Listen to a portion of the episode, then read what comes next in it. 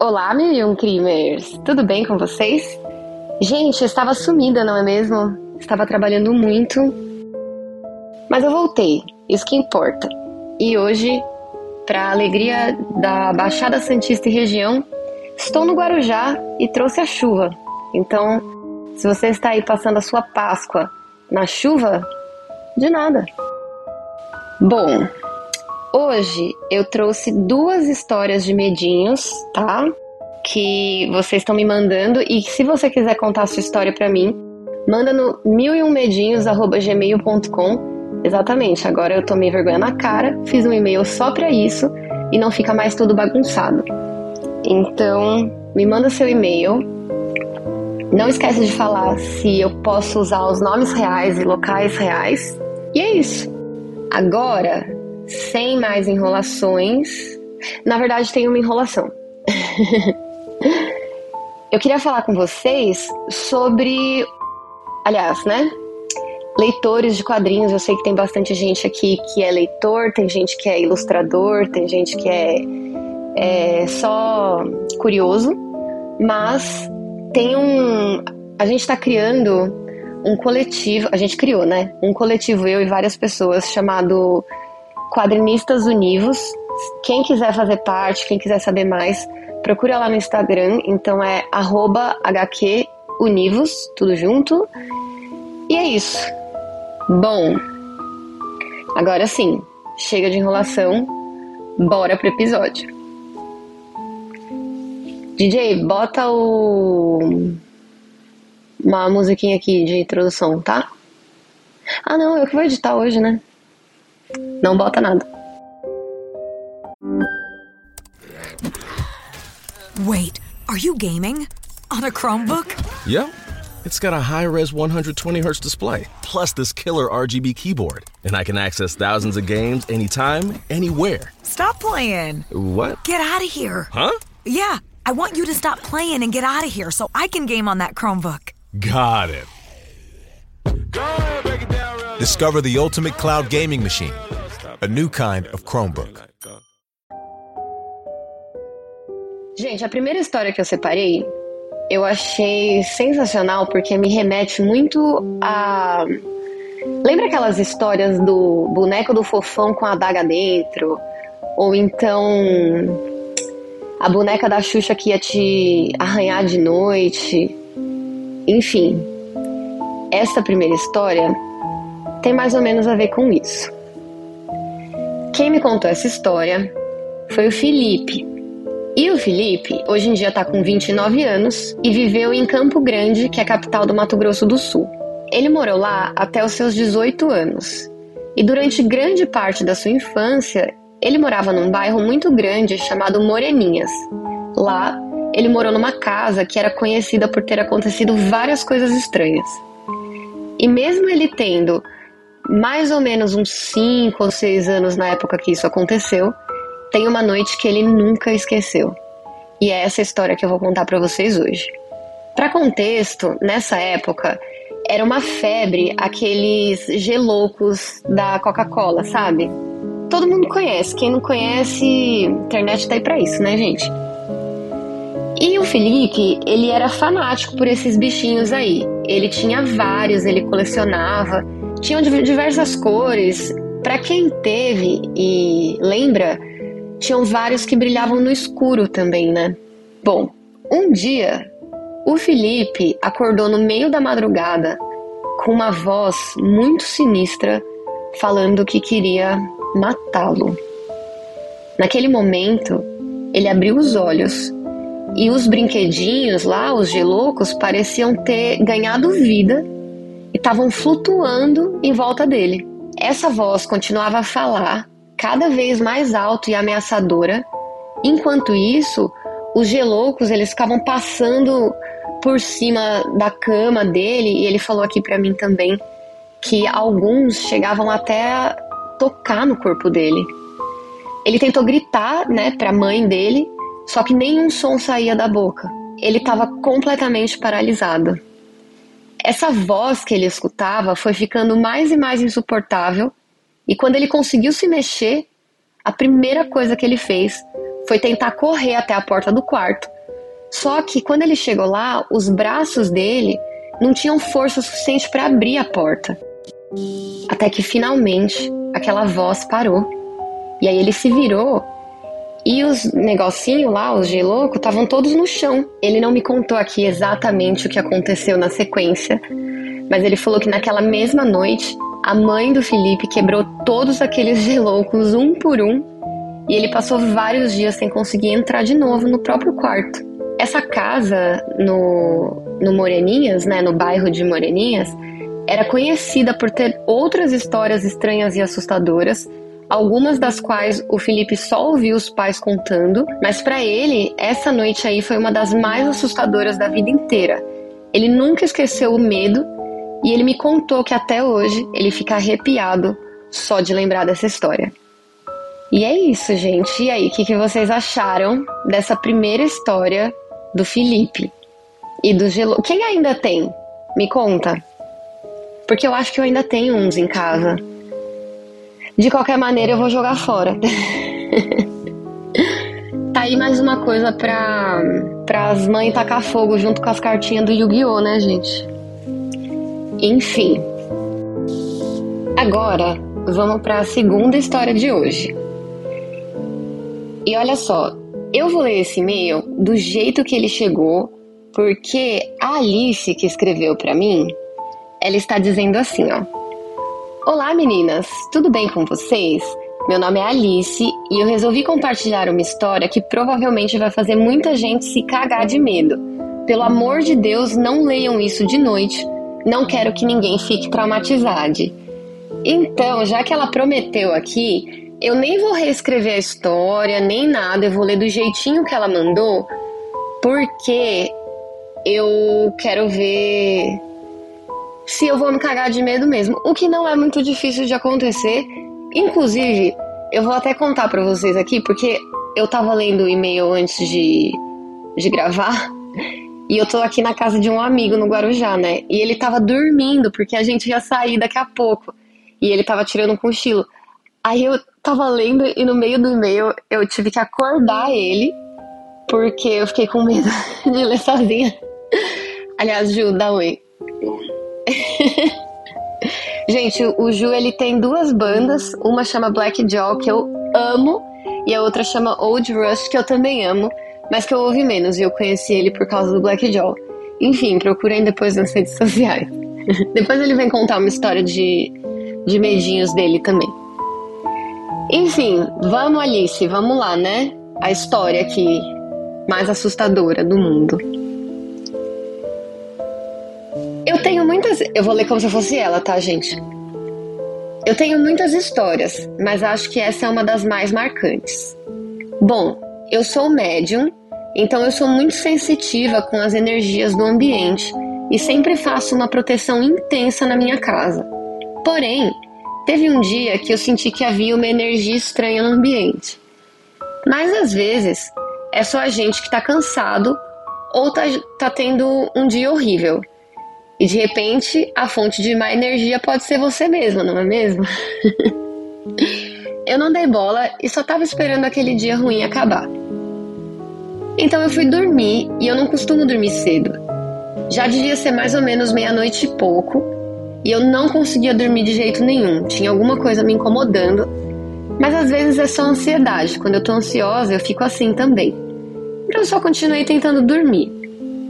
Finalmente, eu consegui dar uma cochilada e sonhei que eu estava no corredor do meu apartamento e algo me chamava, só que sem som algum.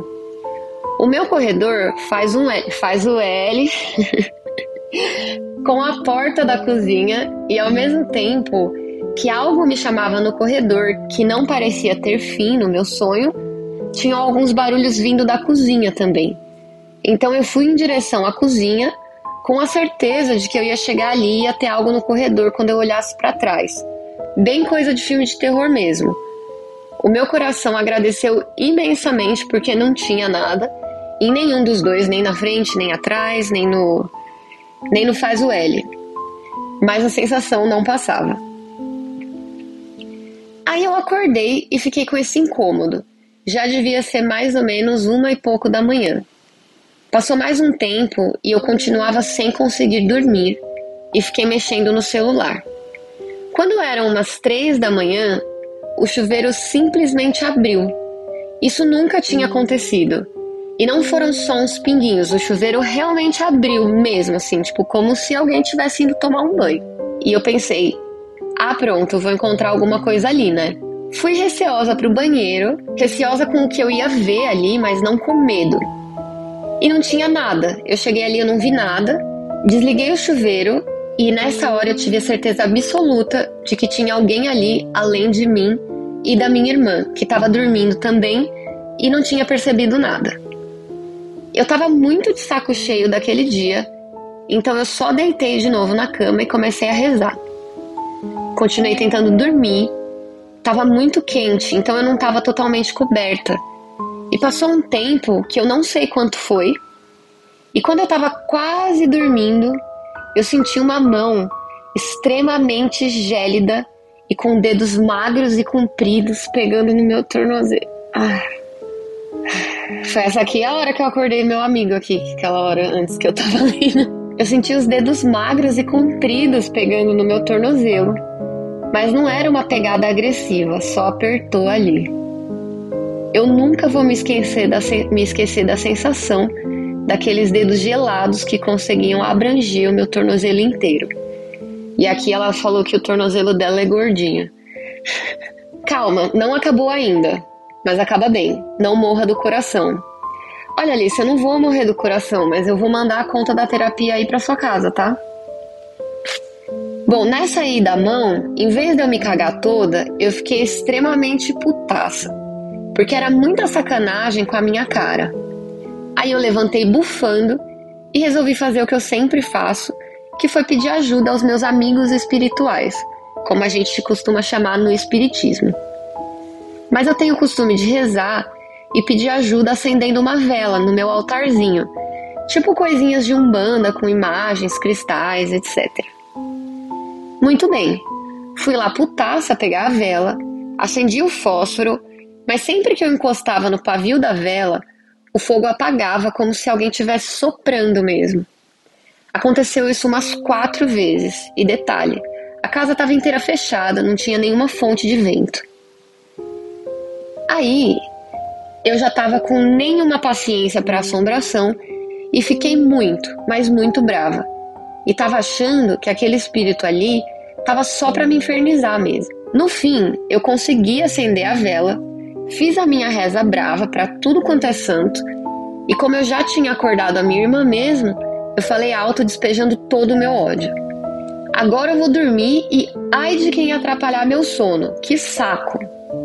Deitei na minha cama e claro que eu não consegui dormir rápido, principalmente porque eu ainda estava com aquela sensação no meu tornozelo, e embora eu não tenha medo, a gente não quer que aconteça de novo. Então você se encolhe todinha. Depois de um tempo, eu senti aquele alívio energético, enérgico, que finalmente havia ido embora. E aí eu tirei o meu merecido soninho. Para acalmar o clima da história, quando eu acordei de manhã, eu estava com a sensação de que talvez esse espírito só estivesse tentando chamar a minha atenção para pedir ajuda.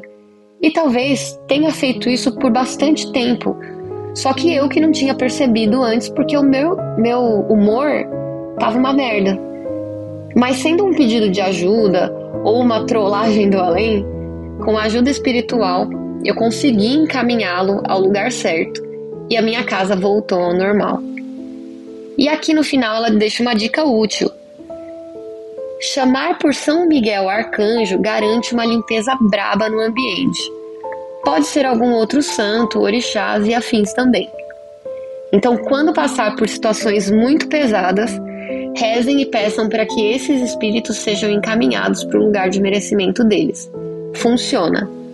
Outra dica muito útil é toda vez que estiver entrando em casa dizer: aqui comigo ninguém entra, para que toda e qualquer energia ruim fique para fora.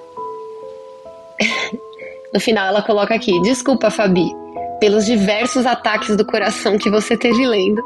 Espero que esteja tudo bem e acho importante vocês saberem que quando passamos por essas experiências sobrenaturais, mesmo se cagando de medo, tem que pensar em encaminhar os espíritos para lugares específicos onde eles receberão ajuda. Afinal, embora existam uns pentelhos que só vêm para incomodar, a maioria deles só está pedindo ajuda mesmo, e é possível desvinculá-los de você. Beijos de luz para vocês, e se quiserem eu tenho mais histórias para contar. Pode dizer meu nome, só não falo sobrenome para ninguém vir me stalkear. Adoro o podcast e desejo cada vez mais sucesso para vocês. Atenciosamente, Alice. Bom, eu vou comentar algumas coisas aqui que eu acho importante, porque eu não falei nada antes, porque eu não queria atrapalhar o, a história. Mas, primeiro de tudo, eu acho impressionante como as pessoas que são médium e já estão acostumadas com ver fantasma, como elas são corajosas, né? De falar assim, já estava de saco cheio de assombração. tipo assim, não quero saber. Sai daqui, não importa, não quero saber. Eu só quero dormir o meu soninho de proletária. Gente, pelo amor de Deus, eu ia ficar dois meses sem dormir se eu vejo um negócio desse, sabe? Não tem não, não de jeito nenhum. Então, assim, essa é a primeira observação. A segunda, o que que era? Eu tava pensando aqui da, ah, da mão. Minha filha, se eu sinto uma mãozinha gelada encostando em mim, querida, querida, eu nem sei o que eu faço. Olha, eu eu caio dura ali mesmo, ao vivo, ao vivaço. Não tem jeito, pelo amor de Deus. Que isso, gente? Não, não, não que, que isso? E aí tinha uma outra coisa que eu tinha visto aqui que eu achei importante comentar. Deixa eu achar aqui, ó. Pegou no meu tornozelo, nananã. Esse negócio que você falou de quando estiver entrando em casa falar assim, aqui comigo ninguém entra. E assim, eu tô perguntando de um lugar que eu, tipo, não faço ideia do que eu tô falando. Mas, é, isso também faz com que, tipo, ninguém entre, assim, nem as coisas boas. Ou, tipo, as coisas boas, elas. Tipo, não é assim que funciona, sabe? Tipo, elas não vêm te seguindo, essas coisas. Enfim. Apenas curiosidades minhas aqui, de quem não manja de nada, de nada dessas coisas. E quem souber, por favor, respondam aí. É... E é isso, gente. Esses foram os dois medinhos de hoje. Eu tomei vergonha e não fiz um mini de duas horas, mas é só dessa vez. Semana que vem voltamos com o mini de duas horas. e é isso. Muito obrigada para quem ouviu até aqui. Lembre-se que se você quiser me contar a sua história também, mileumedinhos.gmail.com. A gente se vê na semana que vem. Um beijo e até mais. Faz o L.